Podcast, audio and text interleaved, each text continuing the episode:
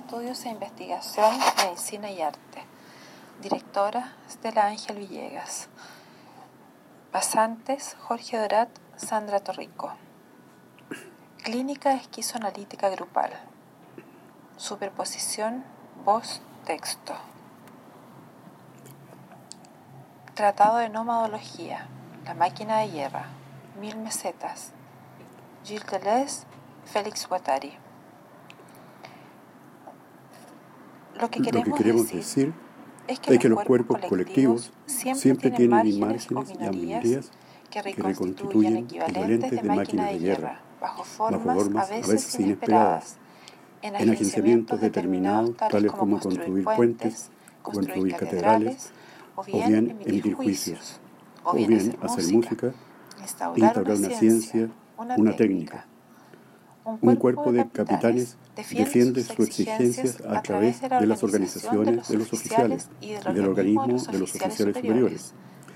Siempre surgen periodos en los que el Estado, como organismo, tiene problemas con sus propios cuerpos. y en los que estos, al mismo tiempo que reclaman privilegios, se ven forzados a abrirse a pesar suyo a algo que los desborda. Un corto instante revolucionario, un impulso experimentador.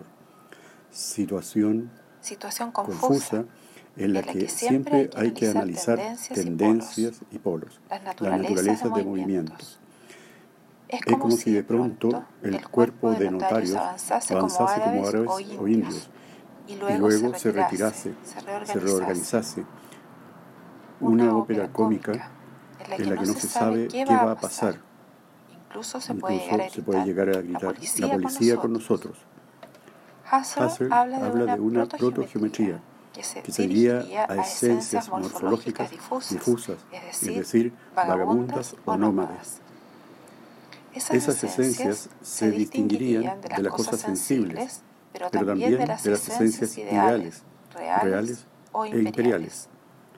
La ciencia que trataría de ellas, la protogeometría, también sería difusa en el sentido de vagabunda. no sería, ni inexacta como las cosas sensibles, ni exacta como las esencias ideales, sino anexacta y sin embargo rigurosa, inexacta por esencia y no por azar. El círculo es una esencia fija ideal, orgánica, pero el redondel es una esencia difusa y fuente que se distingue a la vez del círculo y de las cosas redondas. vaso, una, rueda, el sol. Una, figura, teoremática, es, una, esencia, fija, pero, sus transformaciones, deformaciones, ablaciones o aumentos, todas sus variaciones, forman figuras problemáticas difusas y sin embargo rigurosas en forma de lenteja, de umbela o de salero.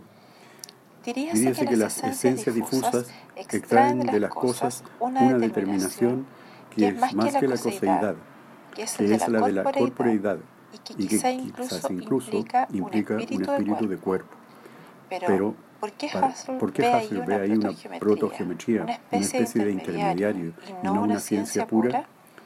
¿Por qué hace depender las esencias puras de un paso al límite cuando, todo paso al límite pertenece como tal a lo difuso, estamos, entre dos concepciones de la, ciencia formalmente diferentes, formalmente diferentes y ontológicamente ante un mismo y único campo de interacción en el que una ciencia real no cesa de apropiarse de los contenidos de una ciencia nómade o difusa, y en el que una ciencia nómade no cesa de hacer huir los contenidos de la ciencia real. en última, instancia, lo fundamental, es, la, frontera constantemente, móvil. En Husserl y también, en Kant, aunque en sentido, inverso, el redondel como esquema del círculo, se constata, una muy justa apreciación de la irreductibilidad de la ciencia nómada, pero al mismo tiempo tiene una preocupación de hombre-Estado, o que toma partido por el Estado por mantener una primacía legislativa y constituyente de la ciencia real. Siempre que uno se limita a esa primacía, convierte la ciencia nómada en una instancia precientífica o parecientífica o subcientífica. y sobre, todo, ya no, puede comprender las relaciones ciencia técnica, ciencia práctica, puesto que la ciencia nómada no es una simple técnica o práctica, sino un campo científico en el que el problema de esas relaciones se plantea y se resuelve desde un punto de vista completamente distinto que el de la ciencia real. No cesa de producir, el Estado no cesa de producir y reducir círculos ideales. Círculos ideales, pero, se, necesita una, máquina de guerra para, hacer un redondel.